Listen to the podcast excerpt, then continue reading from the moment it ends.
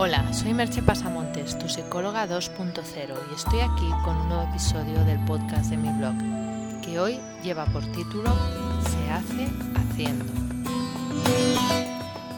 A raíz del post que escribí sobre el libro Inglaterra, Inglaterra de Julian Burns, me quedó esta frase del libro que dice lo siguiente, me preguntas cómo voy a hacerlo. Mi respuesta es la siguiente, se hace haciéndolo.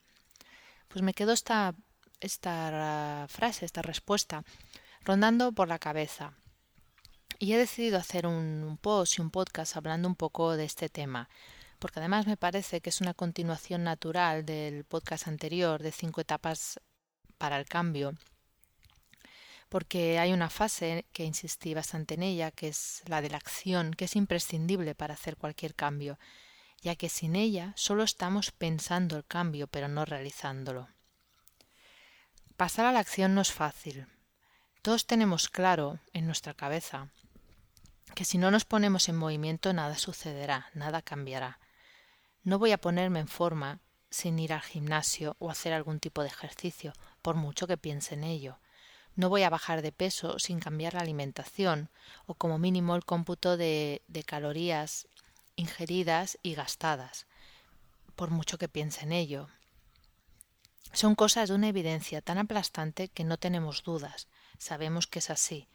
Pero a pesar de eso, conseguimos en muchas ocasiones una colección de excusas tan perfecta y exhaustiva que seguimos recreando el cambio en nuestra cabeza, pero consiguiendo evitar la acción que nos llevaría a realizarlo. He hablado otras veces de la resistencia al cambio, y es obvio que una de las cosas que está operando cuando realizamos esta esta, como este juego mental, ¿no? De pensar el cambio pero no hacerlo, es, la, es esta resistencia y operan en muchas ocasiones de manera inconsciente. Nosotros ni nos damos cuenta que en realidad nos estamos resistiendo. También lo podríamos llamar apego a lo conocido. Cuando iniciamos un proceso de cambio nos enfrentamos a actitudes y conductas nuevas. No podemos tener la certeza del resultado, de las consecuencias que ese cambio puede acarrear. Si, por ejemplo, decido dejar el trabajo e iniciar una actividad por mi cuenta como freelance, autónomo, montar un pequeño negocio, por muy bien que lo haya preparado, que haya realizado un plan de empresa, que haya escrito todos los pasos, haya sondeado el mercado, por muy bien que lo hayas hecho todo, que hayas hecho todos los cálculos necesarios y todos los pasos habidos y por haber, hay un momento en que por fuerza tendré que enfrentarme a la incertidumbre. Es imposible no pasar por ese paso, y en general somos malos gestionando la incertidumbre.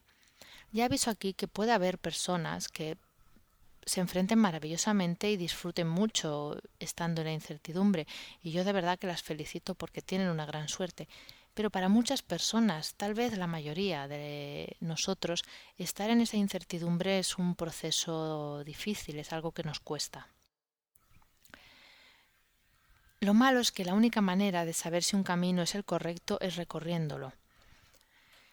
Es en la vivencia, en la experiencia donde adquirimos la información necesaria para seguir caminando en una u otra dirección. Puedes sospesar los pros y los contras tanto como quieras, Podrías pasarte toda la vida incluso sospesando pros y contras, pero hay un momento que si realmente quieres hacer algo, el único modo que hay de hacerlo es haciéndolo. No existe otro. Experimentar en tu cabeza no, no es experimentar, es imaginar. Y el verdadero aprendizaje, ese que nos ayuda realmente a ir por el mundo, se aprende en la experiencia, no en la cabeza. Hay cosas que no podemos vivirlas solo pensándolas, tenemos que vivirlas. Me gustaría explicaros un cuento del cual desconozco el autor, si alguien lo conoce ya me lo dirá, que dice así. En un terreno había dos ranitas. Una acampaba por un surco profundo dejado por un tractor. La otra, viéndola allí abajo, le dijo Eh, ¿qué estás haciendo allí abajo? Aquí arriba se está mucho mejor, y también hay mucho más para comer. No puedo subir, respondió la otra. Déjame ayudarte, le ofreció la de arriba.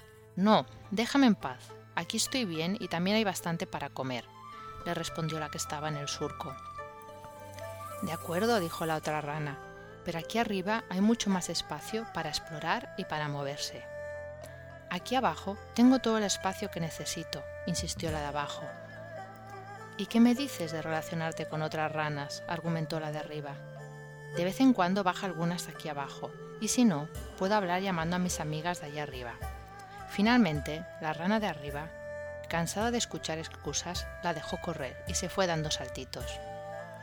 Al día siguiente, muy sorprendida, se encontró a la rana de abajo dando saltitos a su lado. Escucha, le dijo, pensaba que ibas a quedarte en aquel surco. ¿Qué pasó? Que venía un camión. A veces nos comportamos como la ranita del surco, que por mucho que veamos que es necesario hacer un cambio, nos aferramos a nuestra comodidad, a lo conocido, y no lo hacemos hasta que las circunstancias nos obligan. Es una opción, y más vale por obligación que nunca, pero en ocasiones no apurar tanto permite planificar los pasos a seguir y no tener que lanzarse de un salto. Como siempre, tú decides en qué momento quieres tomar tus decisiones y pasar a la acción, pero vigila con los camiones. Os voy a dejar con dos preguntas en el día de hoy. ¿Postergas algunos cambios que quieres hacer? ¿Qué pasaría si dieras un pequeño paso hoy? Hasta aquí el podcast de hoy y nos escuchamos en el próximo podcast. Bye bye.